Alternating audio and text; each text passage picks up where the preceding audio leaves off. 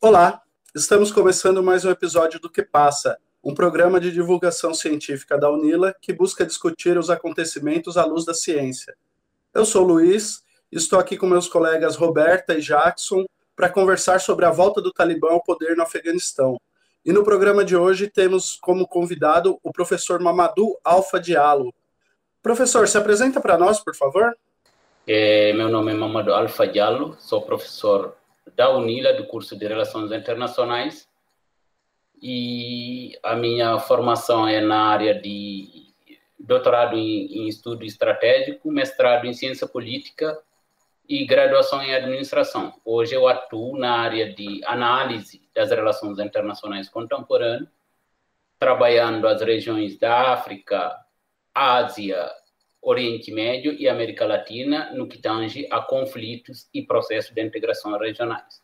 Professor, para começar a nossa conversa, né, é, a gente queria entender por que, que o Talibã conseguiu retomar o controle do país de forma tão rápida? Primeiro, eu acho que a gente vê com rapidez a retomada do poder no, no Afeganistão, porque a gente somente enxergou a partir do momento da saída dos americanos ou seja, esse processo que culminou na retomada do poder e na, na saída do governo afegão com os americanos, acho que é um processo longo, é um processo que me parece que é uma os, o Talibã, por mais que a, a presença não desmobilizou o Talibã, então parece que muito tempo atrás, acho que é o governo, o, os americanos, o governo afegão, eles controlam certamente as grandes cidades, mas o Talibã continuou controlando grande parte do, do, do território. E do outro lado, você tem uma certa. Tem que lembrar que o Talibã, a luta que eles fazem é, ao mesmo tempo, uma luta de independência, de libertação nacional, e por isso que eles têm um apoio popular muito grande eles têm uma aceitação dentro da sociedade afegã muito grande e por isso que muito rápida eles têm uma certa uma uma aceitação regional também. O, me parece que o Paquistão foi fundamental para a retomada, para, para a manutenção da mobilização do, do Afeganistão. Então, uh, os, um, os analistas, próprios analistas americanos, eles destacam, aqui eu cito Foreign Affairs, eles destacam, eles dizem que o Talibã lutam pela fé, pela, pela, pelo paraíso e pela, uh, pelo paraíso, o exército e a polícia lutam por dinheiro. Então, quando você pega também do ponto de vista da ideologia, do ponto de vista por que estão lutando, me parece que eles têm muito mais tranquilidade em permanecer na luta, eles têm muita convicção que sempre a vitória virá. Eu acho que isso, essa, essa psicologia uh, militar, acho que ela, ela contribuiu para a, a retomada e a, a, a, retomada do poder no, no Afeganistão. Então, aqui ele, ele vai continuar a citação, já vou parar por aí. Depois ele vai dizer como o exército e a política podem competir com o Talibã. O Talibã teve uma vantagem na inspiração. Muitos afegãos estavam dispostos a matar, a ser mortos em nome do Talibã. Isso fez toda a diferença.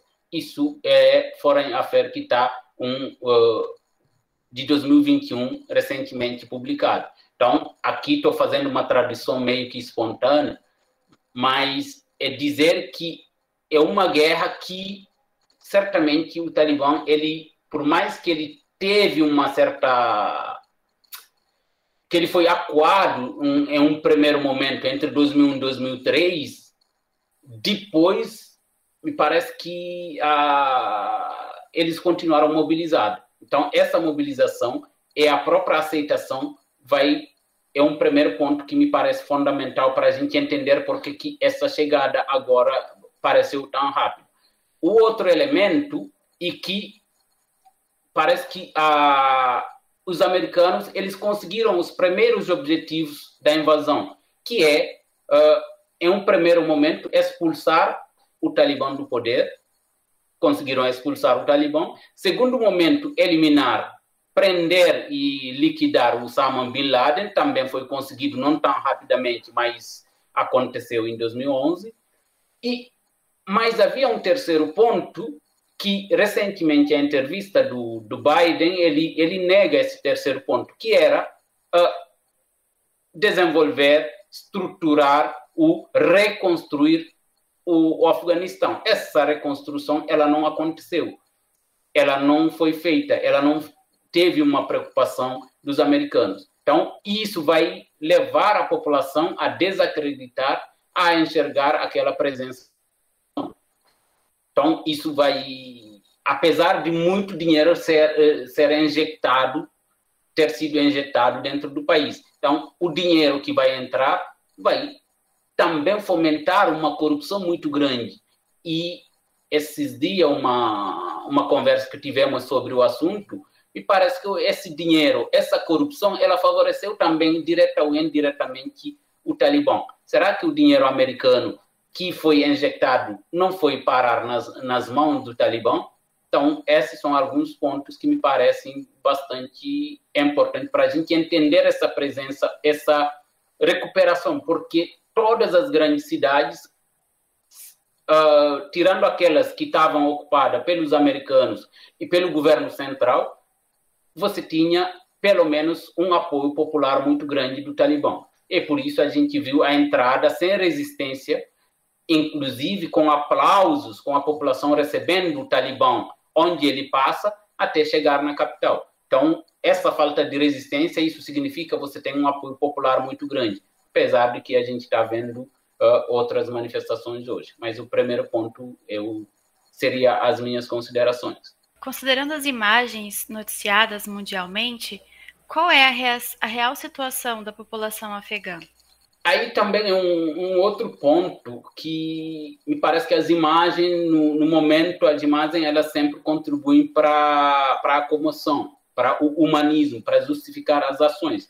Mas, na realidade, me parece que a situação da população uh, da população afegã não, não sei se vai ser pior o, que antes. Me parece que o Afeganistão eles viveram vivem um, um momento muito difícil desde a invasão soviética, se não é antes, mas a gente pode considerar isso um ponto de partida, que é uma população sempre que está sempre uh, acuada por uma força, seja estrangeira, seja, seja interna.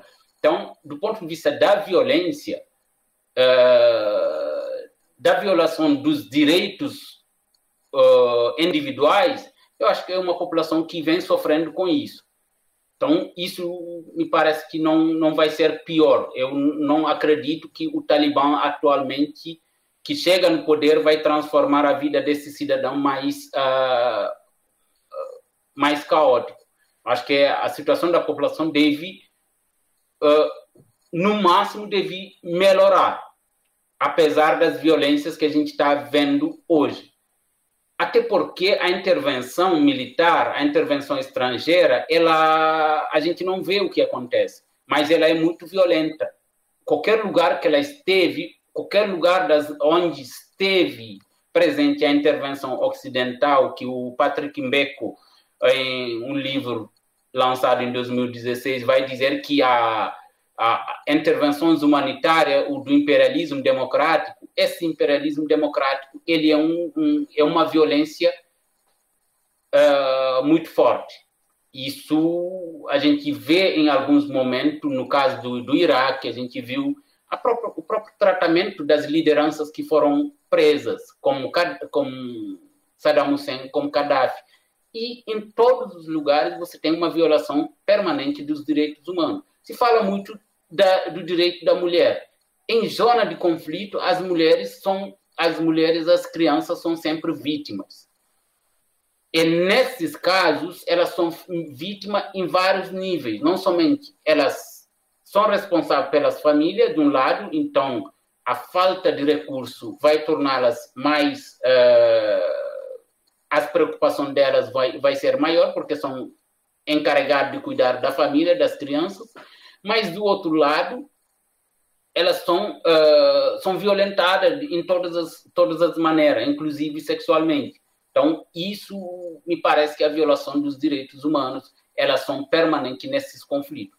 Do ponto de vista realista, eu acho que não tem humanismo nas relações internacionais. Então, a situação, visto as imagens, me parece que em um primeiro momento a gente vai ter, uh, antes, espero que se estabilize, mas eu acho que são problemas pequenos que vão acontecer, que são normal dentro de uma revolução, mas me parece que logo, se a postura do Talibã ou a, as promessas, uh, por mais que a televisão tenta desconstruir, dizer que já estão desrespeitando as promessas devido às violências que estão acontecendo nas manifestações, eu acredito que a, a situação da população deve, uh, se não melhorar, deve permanecer o mesmo.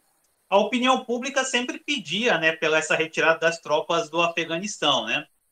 E aí agora os Estados Unidos tirou. Eu queria saber se essa reação americana já era esperada, né? E como que ela está sendo e se eles são realmente os grandes responsáveis porque pelo que está acontecendo lá no país, né?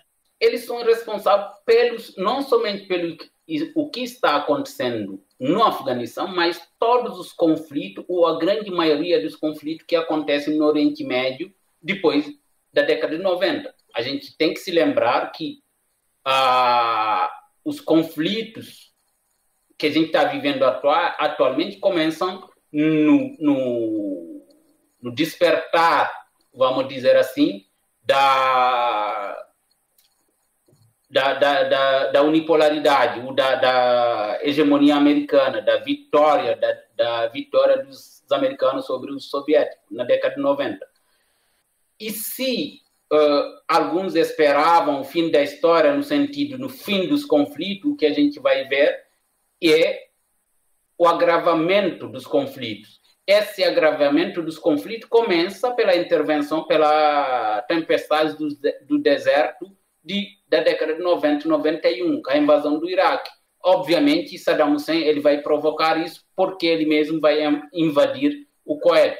Mas a partir dali, a gente vai ver que os, as guerras elas vão pulando de uma área geográfica a outra, mas nunca cessaram. E dentro desses conflitos, obviamente, os Estados Unidos é o grande responsável, porque são eles que vão mandar soldados, mas também são eles que mantêm, que apoiam grupos internos A ou B.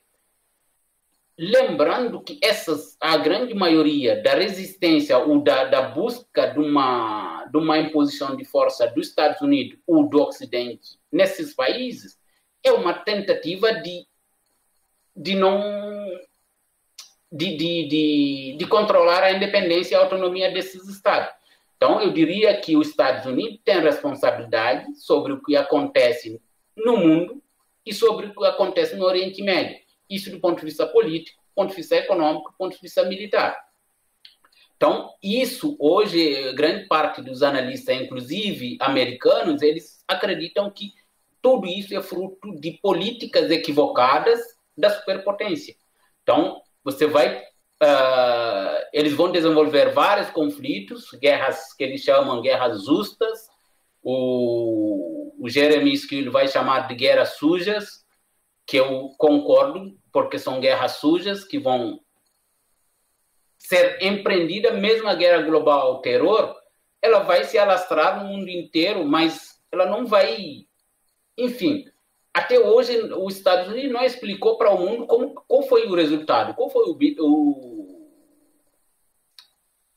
qual foi o resultado dessas guerras, se mataram Bin Laden, mas o terrorismo aumentou, a gente teve surgimento de novos grupos, o ISIS surge dentro dessas guerras, o, outros grupos vão se fortalecer dentro dessas guerras, e não é com inocência da, das, das potências europeias. O continente africano hoje é tomado pelo, por grupos ditos radicais.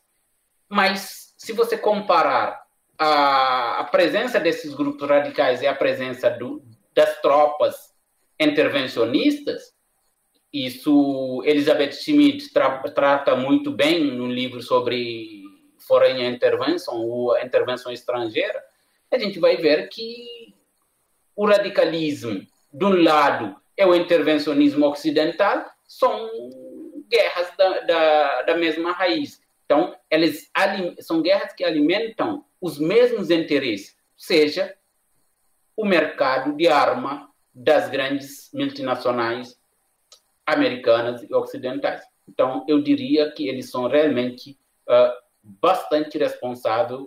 Eu acho que, e, infelizmente, você você passa de, uma, de um erro em cima do outro. Não está se não está tendo tempo para re, repensar as políticas, repensar as ações. Eu acho que eles perdem várias oportunidades. País como o Afeganistão poderia sair definitivamente de uma do olhar de grupos uh, específicos para controlar o Estado. Se você tivesse, uh, se essa invasão uh, resultasse numa, num desenvolvimento, numa estruturação, numa reconstrução do Estado, em, você cria cria espaço de bem-estar social, a população, não, mesmo os talibãs que vão tentar tomar o poder, eles achariam suas contas nessa, nessa reconstrução. Então, não teria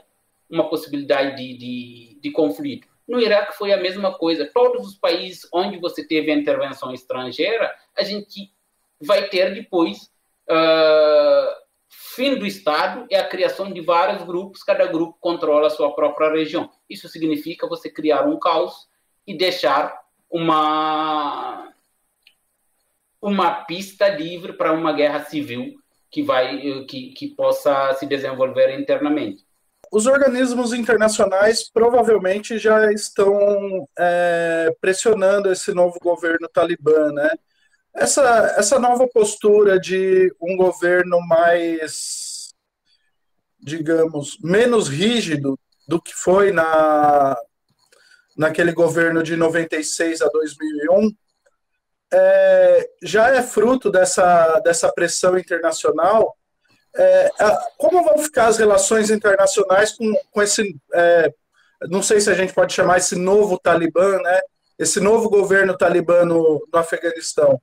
Podemos uh, dizer que essa essa essa postura que está aparecendo, a mídia está usando o Talibã mais moderado, eu acho que tem um pouco uh, da pressão internacional, mas tem um pouco também de uma leitura que o Talibã faz da conjuntura internacional, do sistema internacional. O Talibã não está isolado do sistema internacional.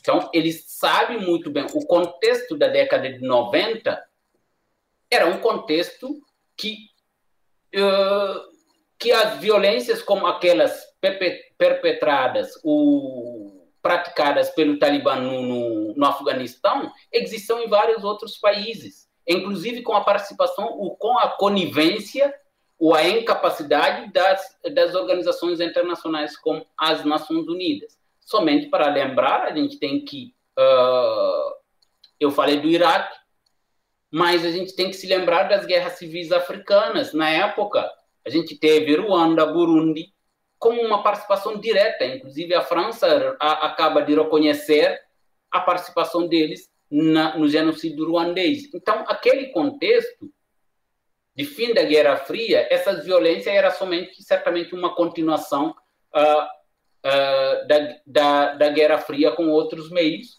no momento onde você tinha um contexto novo que você precisaria queimar os estoques de arma aí você vai ter filmes como.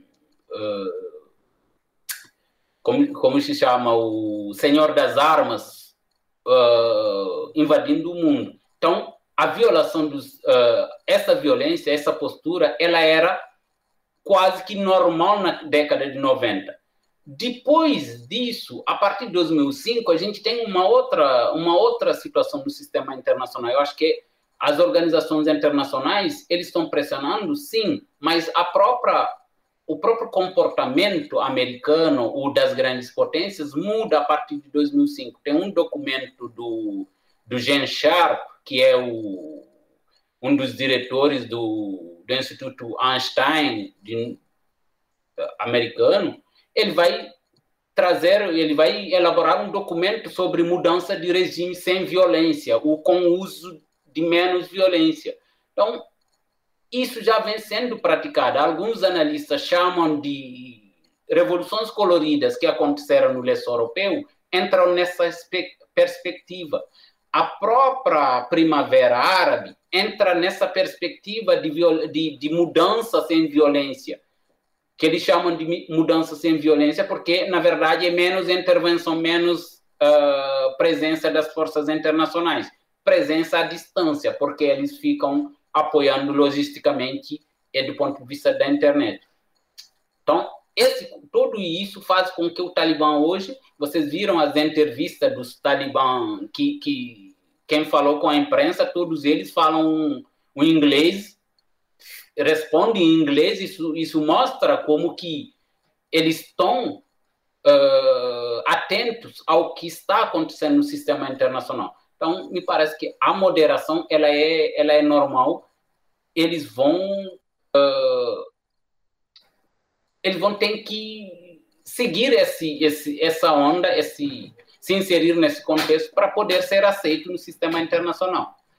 Mas também a gente tem outros elementos. Se a, a ONU está ali, ou a, os, as organizações internacionais, mas também você tem os supostos aliados, aqueles que, que vão legitimar a, o governo.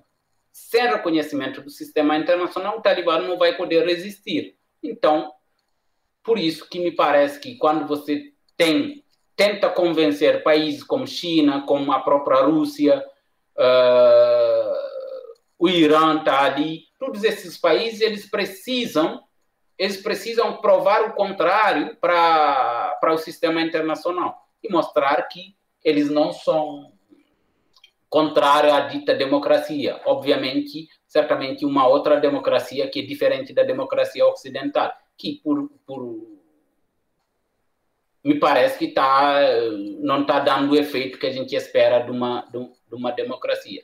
Então, a discordância do. A atuação desses atores podem levar o Talibã a se comportar uh, como, como uma nação uh, dentro das normas, dentro dos padrões do sistema internacional hoje. Mas também a gente pode ter uma outra, uma outra possibilidade. Se houver, como me parece estar tendo com as manifestações atuais, se houver uma, uma aplicação dessas premissas de intervenção ou de, de guerra, sem, de, de mudança de regime sem violência, ou seja, se o Ocidente os americanos e seus aliados, porque lembrem-se que os, os americanos estavam ali, mas estava a OTAN.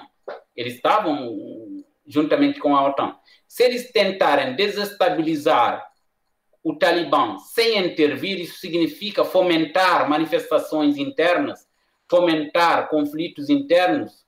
Me parece que essa é uma linha que está sendo tentada com a a, o pronunciamento do vice-presidente que se declarou presidente uh, legítimo, porque, desde, do ponto, visto que o presidente fugiu, as manifestações de rua parece que foram incentivados, ou pelo menos uh, com uh, o grupo que está atrás desse vice-presidente, e se isso acontecer com o apoio das potências internacionais, a gente pode transformar o, o país em um, um outro cenário de conflito, como foi na Síria.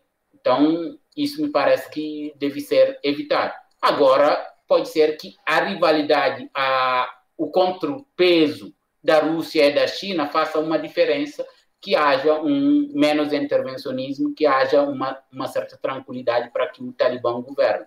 Se isso houver, me parece que vai ser, uh, vai ser uma, uma, um novo momento do, do Afeganistão, que vai ser um momento de reconstrução.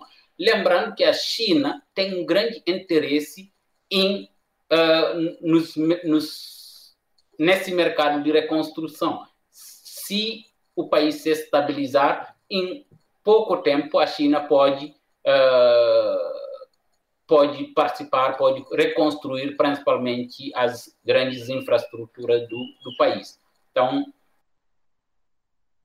me parece que sim, a pressão ela tem importância, mas também uh, o contexto.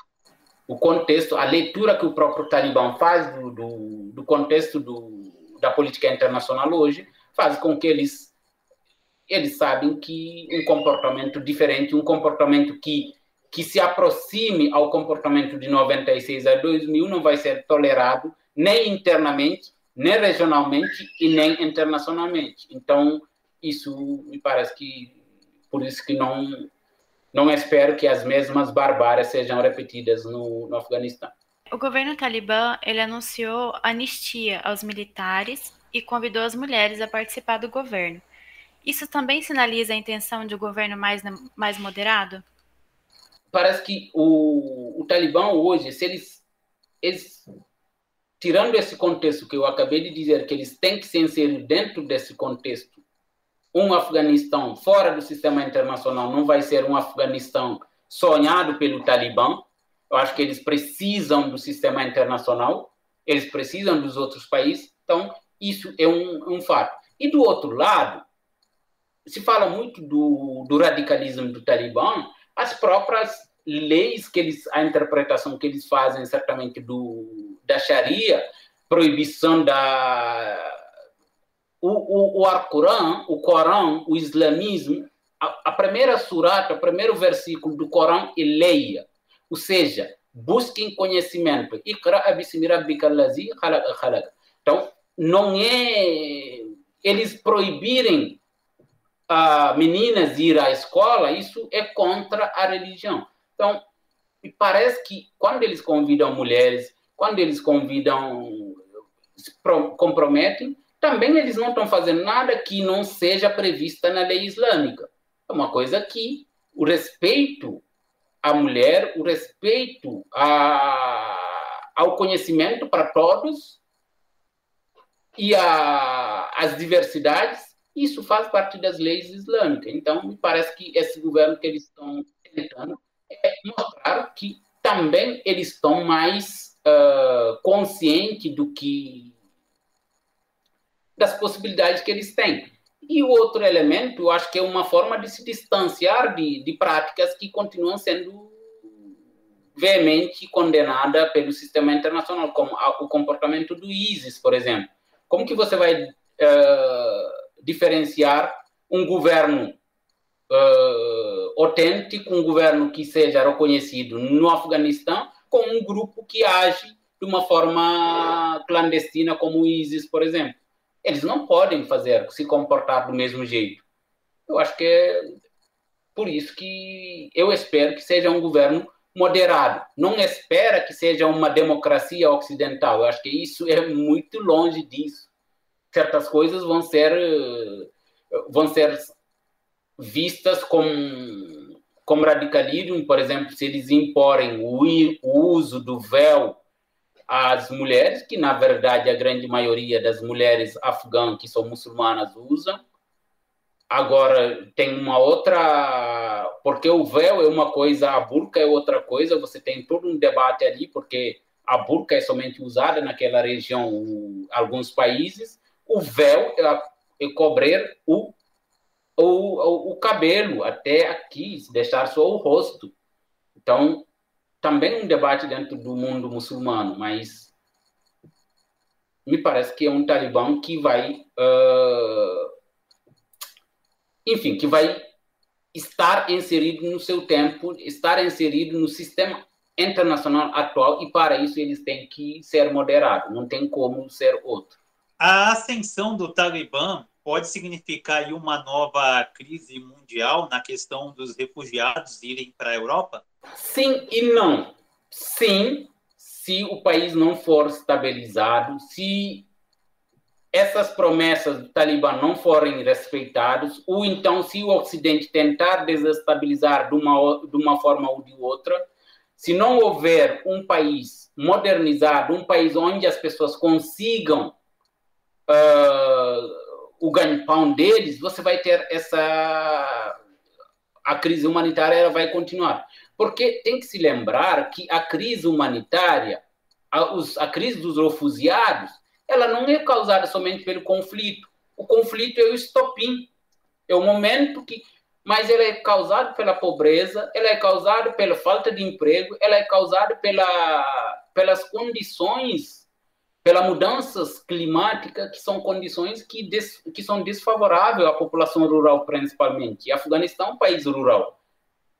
Então, se você não tiver um Estado presente, um Estado que consiga dar uma, uma certa modernização do Estado para que possa criar uh, renda, criar uh, emprego, criar condições de vida, você vai ter uma população uh, a população vai continuar fugindo, vai, vão aproveitar a situação, vão tentar uh, ganhar a vida em outros, outros lugares. Agora, se você se tiver essa estabilização, por mais que seja minimamente aceitável, um talibã comprometido a ser um pouco moderna, moder, moderno, moderado, e você tiver uma reconstrução do país, por exemplo, você criar um mercado de, de obra, de infraestrutura, e de, automaticamente você cria emprego, por exemplo, se você, eh, se a China, a Rússia, esses países que são eh, mais próximos, que parece estão aceitando o Talibã voltar no poder, pegar esses mercados, você pode criar um mercado de trabalho que, inclusive, poderá fazer um fluxo contrário, migrante de outros países da região buscarem o Afeganistão como um lugar de onde, uh, onde podem achar emprego, onde podem ganhar ganhar a vida. Vocês se lembram onde tem, uh, se vocês olharem a história do, da Copa do Mundo, por exemplo, onde foi organizado, sempre você tem um aumento do fluxo migratório. Vocês pegarem no caso do Brasil a chegada dos senegaleses no Brasil, isso começa de uma forma muito forte a partir de 2000. Obviamente, a combinação de vários fatores. Um, crise internacional, econômica internacional, é na Europa que vai afetar, mas do outro lado havia essa perspectiva com as, a Copa do Mundo vai ter muito, muito, muitas possibilidades de trabalho. Isso pode acontecer no Afeganistão, a gente ter gente buscando migrar para o Afeganistão em vez de buscar sair mas tudo isso vai depender da estabilidade e da, e da funcionalidade do Estado. Se isso não acontecer, obviamente a crise humanitária ela pode continuar uh, acontecendo. E não adianta a Europa tentar fechar as fronteiras, você vai ter a imigração, ela vai acontecer do mesmo jeito. Eu queria voltar nessa sua fala. O senhor falou sobre os interesses da China e da Rússia é, na região, né? Eles foram os primeiros países a reconhecer esse novo governo talibã. É, por que, que o, o, a região do Afeganistão é uma região que causa tanto interesse estratégico dos outros países? Por que, que quais são os interesses estratégicos nessa região? Você tem a China, a Rússia, o Irã, são países que têm muito interesse nesse país. Apesar é um país que não tem saída ao mar, mas que tem sempre uma importância porque grande parte das rotas comerciais passam por aí. Esse é um elemento. Mas do outro, do outro lado, países como China, eles têm interesse a estabilizar essa um governo afegão uh, baseado no islamismo, porque você tem também questões internas à China que têm a ver com a população muçulmana. Então, isso é um outro elemento. Mas, do outro lado, se você, a gente pegar do ponto de vista geopolítico, a China, por exemplo, uh, o geoestratégico, tanto a China quanto a Rússia ocupar aquele espaço significa também tomar um espaço que até então estava ocupado pelo principal uh, concorrente, que é os Estados Unidos e a OTAN. Então, isso é um elemento fundamental.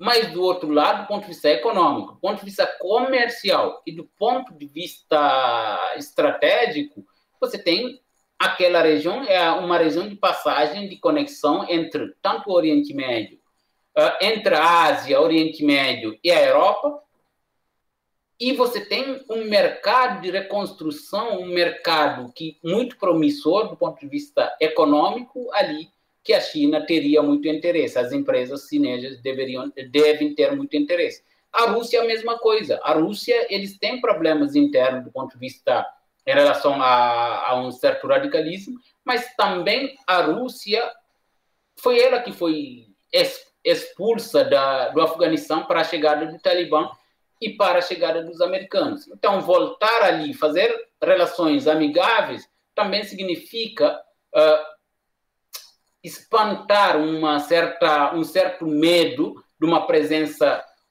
uh, da OTAN em suas próprias fronteiras. Eu acho que seria, do ponto de vista geopolítico, seria interessante você ter aqueles aliados ali.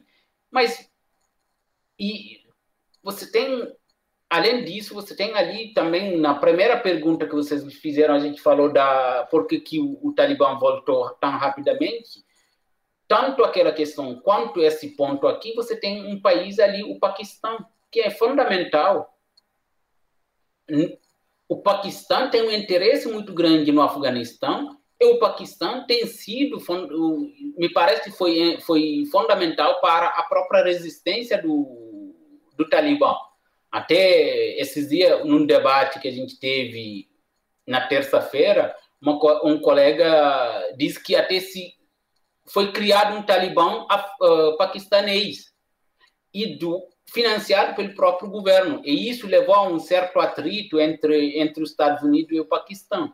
Então, você tem vários interesses ali do ponto de vista geopolítico. E a Rússia a China, hoje a Rússia com a, a, o projeto da Rota da Seda, com a presença militar da China no chifre da África, com todos os interesses que envolvem aquela região, acho que qualquer território, por, me, por mais que seja um território, digamos, unido naquela, naquela parte do mundo, seria uma, mais um passo, mais uma conquista para os projetos de longa duração que a China tem uh, em relação àquela região. E também em relação à própria, à própria geopolítica a própria uh, rivalidade com os Estados Unidos. Acho que seria bastante interessante ali você ter uma, um aliado, uh, um país que se estabiliza ali, principalmente se for com a ajuda desses países.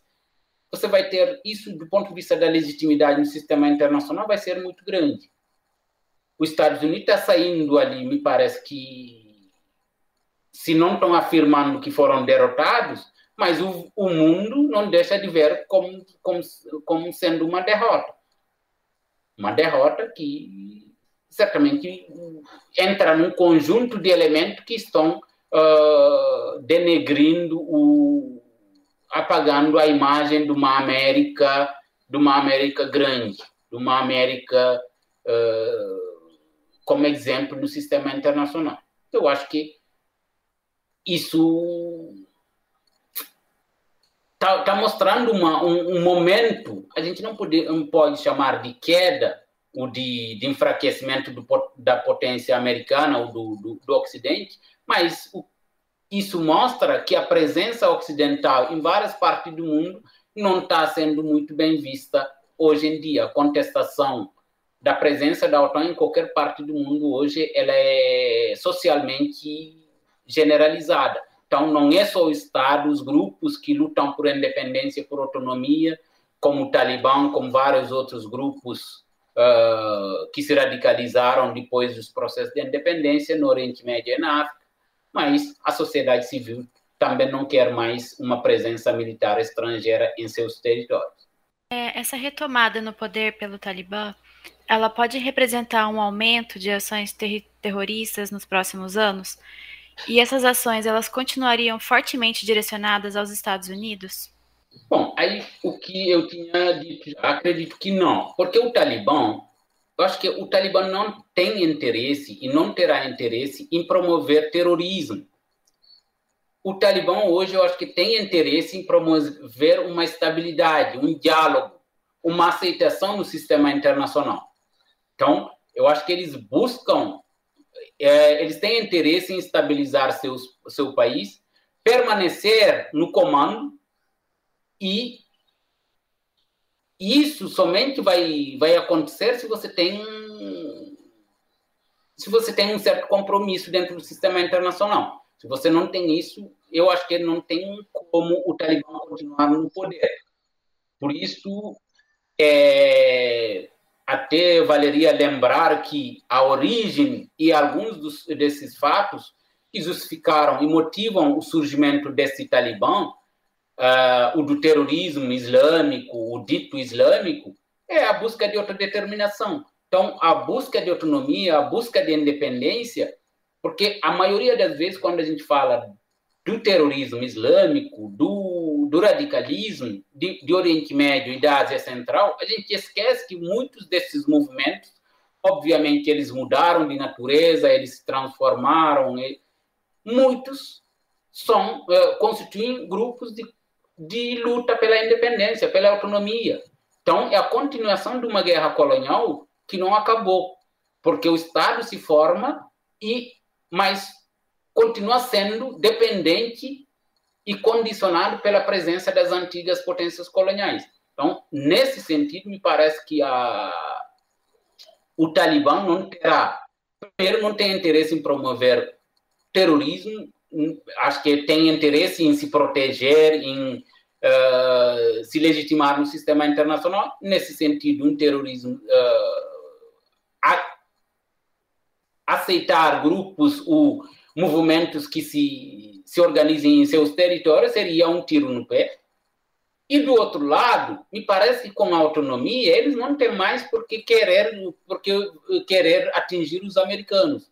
Eu acho que a, o que se busca é autonomia, é controle dos seus próprios territórios, o respeito das suas próprias culturas. No momento que eles têm um espaço para promover isso com paz, com respeito, com diálogo dentro do sistema internacional, eu acho que nenhum país é inimigo natural ou permanente desse, desses povos. O Ocidente, que, que, que se apresenta como inimigo do, do Talibã ou do mundo muçulmano, não é, isso não é não me parece uma coisa totalmente verdadeira. Então, parece que há, há, há, há interesses que estão em disputa, é, entre esses interesses, a soberania, o Estado, a autonomia e o controle de, desse território. No momento que os Estados Unidos, que os países ocidentais aceitem, reconhecem e não tentem desestabilizar ou lutar com outras formas contra esse Talibã, o Talibã também não vai ter interesse em atacar os Estados Unidos ou qualquer outro país, país ocidental. Ao contrário, vão tentar selar a paz. O Gaddafi, antes de ser morto, ele tinha visitado em todas as capitais uh, europeias, ocidentais. Ele tinha aceito todas as condicionalidades da Europa, porque ele queria fazer a paz com a Europa. Só que ele não percebeu que isso foi um, foi um grande erro, porque essa aproximação permitiu que esse Ocidente se organize, não somente de fora, mas internamente a Líbia para conseguir derrubá-lo, inclusive com, uh, com armamento da população civil. É, professor, um dos temas aí mais recorrentes quando se fala do Afeganistão e a volta do Talibã é a questão do Talibã aplicar a Sharia, né? mas a gente sabe que a Sharia, bastante países islâmicos adotam ela, né? A gente tem a Arábia Saudita, que é a aliada dos Estados Unidos, temos o Catar, que vai ter até Copa do Mundo agora, e o, você não vê tantos questionamentos sobre a Sharia. E por que a Sharia do Talibã está incomodando tanto, especialmente aqui o mundo ocidental? Isso é, isso é até engraçado, porque não tem uma Sharia do Talibã, uma Sharia da, do, da Arábia Saudita, uma Sharia do do Catar. A Sharia é única, é uma lei única. Ela é baseada no Corão, ela é baseada na interpretação do Corão, nas leis do Corão. Então, porque eu acho que a guerra, isso, isso mostra, é, pelo menos para acadêmicos, a gente sabe que a guerra ela não é contra, não é para promover a democracia. A guerra não é contra a aplicação de uma Sharia ou outra. A lei islâmica, ela é, ela é uma lei vamos dizer, não sei se o termo existe, mas me permitem usá-los, mas é uma lei que, que seria proibitiva, uma lei que, é, é uma lei dura para que não, não houvesse crime, para que ninguém cometesse crime. Durante o reinado do profeta, certamente poucas vezes uh, se, se tem notícia da aplicação da Sharia. Por exemplo, cortar a mão de alguém, porque não havia roubo. Então, se você não. Se é dito lá num um certo artigo diz que se você roubar tem que cortar a mão esquerda depois a mão direita ou vice-versa. Se ninguém rouba ninguém corta a mão é cortada. O próprio adultério que é bastante comentado quando se fala do da lei islâmica como ele ele é configurado na lei islâmica normalmente é muito difícil você aplicar a lei se você seguir. Porque é muito difícil você comprovar o crime porque é dito que quando você, para você aplicar essa Sharia, você tem que não somente alguém comprovar que viu, mas esse alguém que viu tem que ter, no mínimo, três testemunhas que viram. Então, é um, é, é, então não é uma coisa que, que é fácil de aplicar. Mas voltando na, na, na pergunta, eu acho que isso mostra que a guerra não é e nunca foi uma guerra uh, para promover os direitos humanos, proteger o direito da mulher. É, mas sim, uma guerra imperial, uma guerra colonial é uma guerra geopolítica que se uh, que são interesses. Obviamente, alguém vai dizer, ah, mas o Afeganistão não tem nada, não sei o que. Mas você tem toda uma, uma luta geopolítica que, que se trava a, a, em torno do Afeganistão, em torno do Oriente Médio. Então, eu acho que é um, a guerra é para buscar dominar, impor governos para a proteção de interesses de países e de governos uh, daqueles países. Então, eh, desses impérios, das multinacionais. Não é a aplicação da Sharia que faz com que a Europa rejeita, que a Europa, obviamente isso fez parte da, dos elementos justificativos uh, da invasão, mas tem que se lembrar quando os americanos eram aliados tanto uh, da Aliança do Norte, que era um outro grupo que está no, no, no, Afeganistão, quanto com o, o Talibã, esses talibãs eles tinham a mesma visão do islamismo. Eles praticavam as mesmas leis quando os, os americanos estavam com ele para expulsar os soviéticos. Então, isso comprova que não é uma questão do. não é a aplicação da Sharia que preocupa o Ocidente. Não, é ter governos que não são aliados, que são concorrentes e que certamente, de, de alguma maneira, podem prejudicar os interesses uh, imperiais, os interesses geopolíticos desses países. Então, não acredito que seja Obviamente, você teve no primeiro governo do Talibã teve um exagero na aplicação de, dessas leis. É, tem um radicalismo que é aquela coisa que você diz que só eu tenho razão. A lei, seja ela do Sharia ou do, das leis ocidentais, a gente vê nossos ministros do Supremo Tribunal Federal dis, discutindo todas as vezes sobre leis que são claras que são escritas na Constituição, mas a interpretação toda vez você vê votos divergentes dos ministros, porque a lei é assim. Então, qual é? Por que, que eu estou dizendo isso? Porque quando o Talibã chega, diz que a lei é aquela ali, como eles entendem, somente aquilo ali que é verdade, aí você tem um problema. A mesma coisa que o ISIS uh, fez e tem, o está fazendo no, nas regiões em que, em que domina, quando você diz que o islamismo é somente praticado como aquilo ali que você acha que deve, como você acha que deve ser praticado. Os grandes, uh, as grandes vítimas de, de, grupos como essas, como o ISIS, por exemplo, são os próprios muçulmanos, não são os ocidentais, porque eles vão dizer que são mal muçulmanos, pessoas que não não seguem direito, por exemplo, a mulher que que decide, que diz que vai vai trabalhar, vai dirigir, cara vem te dizer que você não pode dirigir porque você é mulher. Ah, você não você tem que usar uma burca porque você é mulher. Não, o islamismo não impôs um, uma burca, impôs uma véu. A véu não cobre os olhos nem o rosto, cobre atesta. Atesta. Então, percebe que são interpretações. Claro que dependendo da escola que você vai, isso pode, alguém pode dizer que isso é correto, mas são interpretações. Então, se houver essa, esse exagero, essa interpretação, essa rigidez na, na interpretação da lei, você vai uh, você vai ser injusto aplicando a lei. Isso também no, no, no, mundo ocidental a gente tem isso. Nas leis, nas nossas leis, se os juízes não forem muito cautelosos e flexíveis, por isso que cada caso é um caso. Eles podem uh, ser injustos aplicando a própria lei. Então, me parece que sim, Uh, a Arábia Saudita é um país que sempre uh, tem a Sharia como lei. O Catar que você está falando, mas a Arábia Saudita é o maior aliado dos americanos no Oriente Médio.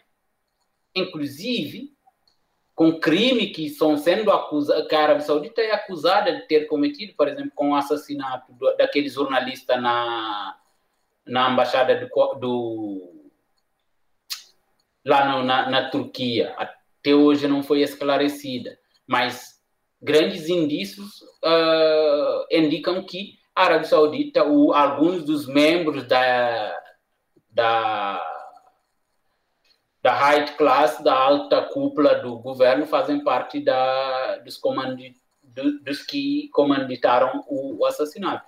Então, a, não é uma questão da aplicação ou não da Sharia. Eu acho que é uma questão, são questões de interesses geopolíticos e econômicos outros, enfim. Professor, a gente já está se encaminhando para o encerramento do programa, mas eu queria te fazer mais uma pergunta. É, o senhor falou bastante sobre a, a intenção do, do Talibã de estabilizar o país. Mas, é, historicamente, o Afeganistão é um país de, de cultura tribal, né, de vários líderes.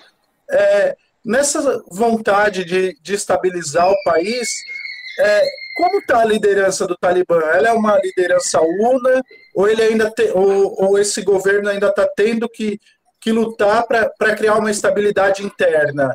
Isso já está definido entre eles? Se está definido, eu não saberei te dizer, mas uh, se a gente olhar os acontecimentos, se você olhar o mapa da ocupação, da dominação do, da, da reconquista, isso parece indicar que o Talibã ele tem uma certa, uma, uma grande aceitação.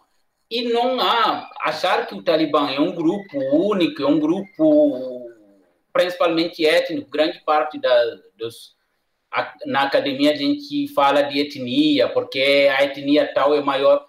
Não acredito que seja uma questão, independentemente da etnia, no Afeganistão eles são muçulmanos, e grande maioria são muçulmanos. Então, e as lideranças, e você tem o islamismo com religião, mas você tem as, a, a tradição, Afeganistão também, as culturas locais que têm uma importância muito grande. E me parece que internamente você tem um respeito dentro dessas, dessas, uh, dessas divisões.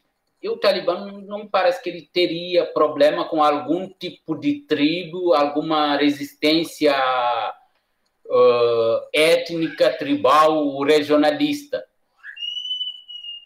O que a Reconquista comprova ou mostra, pelo menos por uma, uma interpretação aqui, a gente está fazendo uma interpretação conjuntural, somente o, a história vai dizer, mas isso me parece que mostra que o Talibã tem uma, uma grande aceitação. Inclusive, tem, tem pesquisas com, com, com dados que mostra que no interior do, do país o Talibã sempre teve uma aceitação.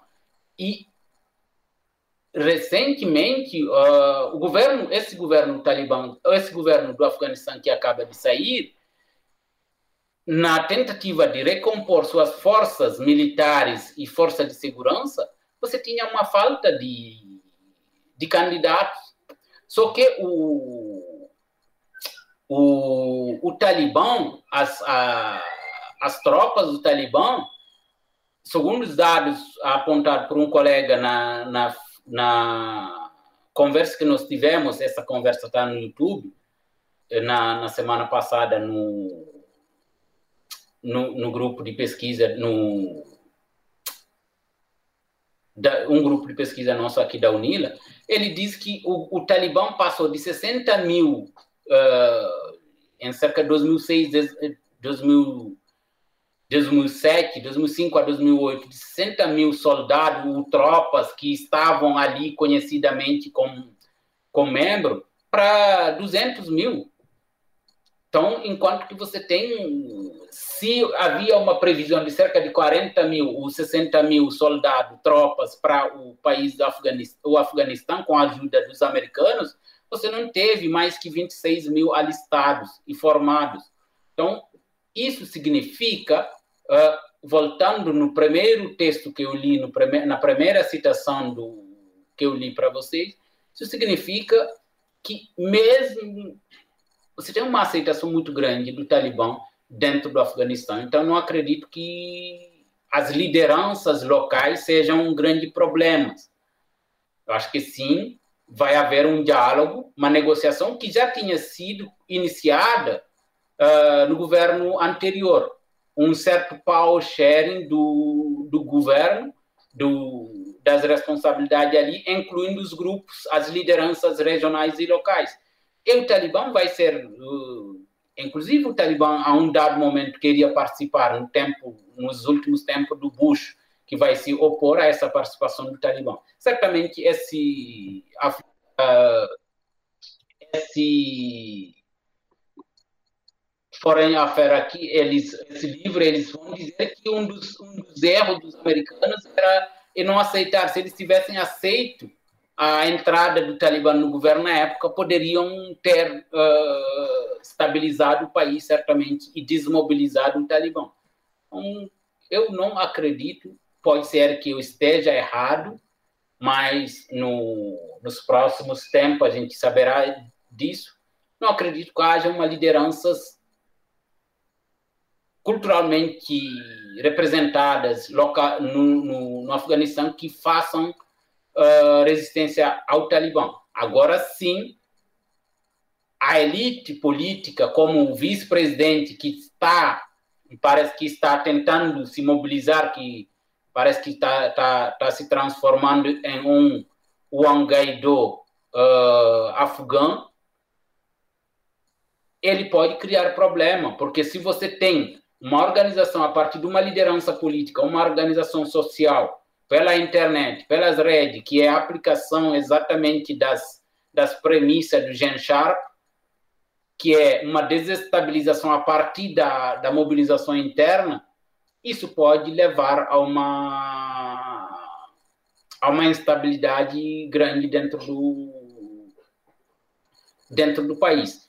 Já está tendo notícia de, de mortos, de, de repressão dos manifestantes, mas a gente tem que lembrar, dentro dessa perspectiva, dentro dessa premissa do, do Genchar, a organização de resistência interna pela juventude ela é feita pelo, pelos jovens, mas você tem apoio externo direta e indiretamente. E isso, esse livro aqui, o, o Patrick Mbeko, ele mostra isso no caso da Líbia.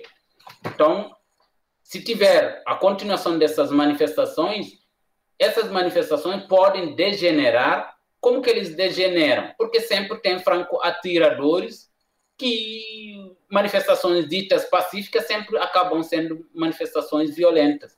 Porque sempre uma manifestação que alguém atira dentro da, da, da multidão, mata um ou outro, isso já desestabiliza, e me parece que o que está acontecendo pelo menos uma primeira leitura que a gente pode fazer das a partir das notícias de mídia que a gente teve teve acesso.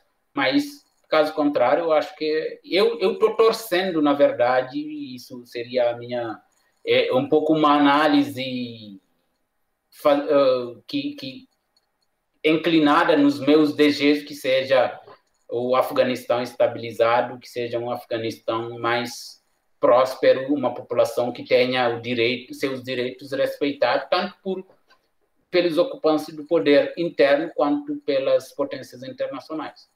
Essa retirada dos soldados dos Estados Unidos do Afeganistão pode impactar de alguma forma a região aqui da América Latina? Não sei, eu acho que não, não vai impactar. Se houver um conflito, se houver uma instabilidade, pode impactar do ponto de vista geoeconômico.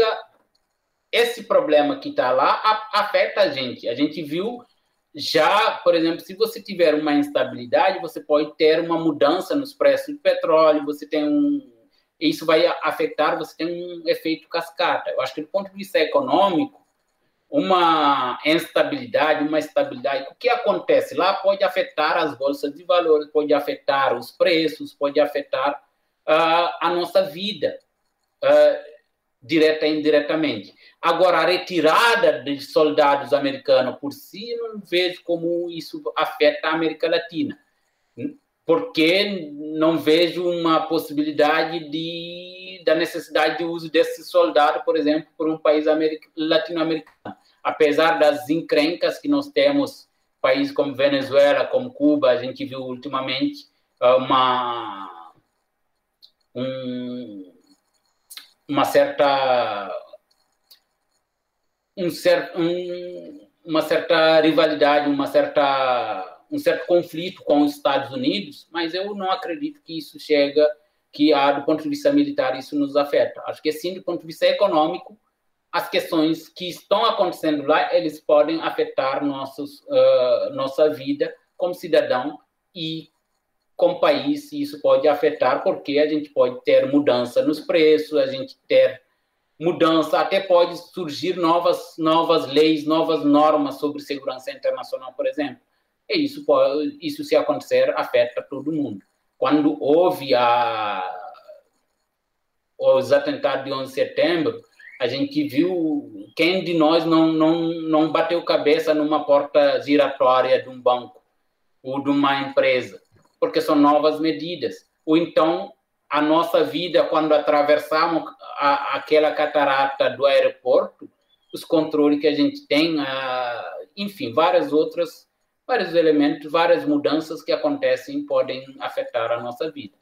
Mas eu acho que é é só nesse pontinho. Espero que isso seja do ponto de vista positivo, que seja uh, o resgate da economia internacional, uma forma de estabilidade, de tranquilidade e de, e de confiança mútua dentro do sistema internacional, porque aí a gente tem um espaço para para melhores condições de vida para não somente para a população do Oriente Médio, mas também para a América Latina. Se houver instabilidade lá, só para terminar, a gente pode, como que isso, de um outro jeito, pode afetar aqui a migração. A gente pode, principalmente em Foz do Iguaçu, a gente pode ter vários afegãos pro, procurando vir para cá.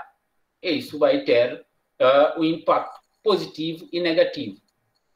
A gente viu várias entrevistas, eu assisto TV sempre, de afegãos que moram em São Paulo, que moram em várias cidades do Brasil. Então, essa presença. Inclusive, eu vi alguns que foram buscar seus filhos agora. Então, dependendo da situação lá, a gente pode ter o aumento da própria migração aqui. Isso não significa necessariamente que é negativo, isso pode ser muito positivo. Quem de nós não gosta de desfrutar um, uma esfirra, um pão árabe ali em qualquer padaria? Então, eu acho que são, tem que ver o lado positivo dessa imigração também, além da cultura que a gente ganha mais. Acho que é isso. É, professor, se o senhor achou que faltou alguma coisa, quiser complementar.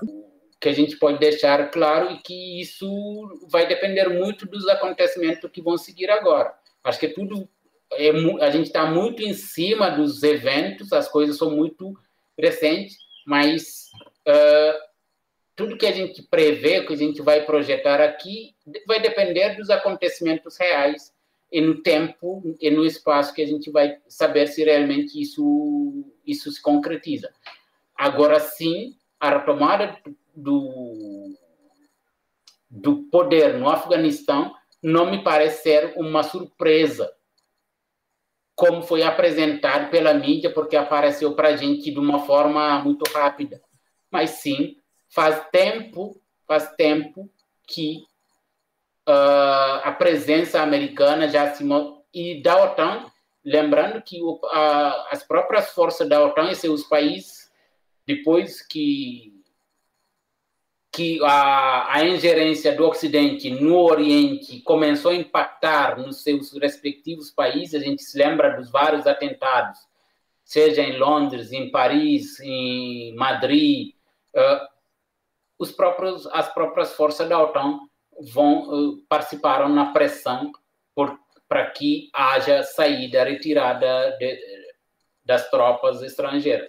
Então, eu acho que é uma vitória que veio muito tempo atrás, ou seja, é uma é mais uma derrota uh, do da OTAN e dos Estados Unidos em um país uh, do terceiro mundo, o do um país periférico. Então, gente, muito obrigado pela conversa. Eu acho que é pedir para as pessoas que vão assistir esse vídeo que curtam o canal da Unila e que mandem perguntas. Estaremos à disposição para responder no que a gente puder. Caso contrário, sempre há especialistas, há pessoas para responderem essas perguntas.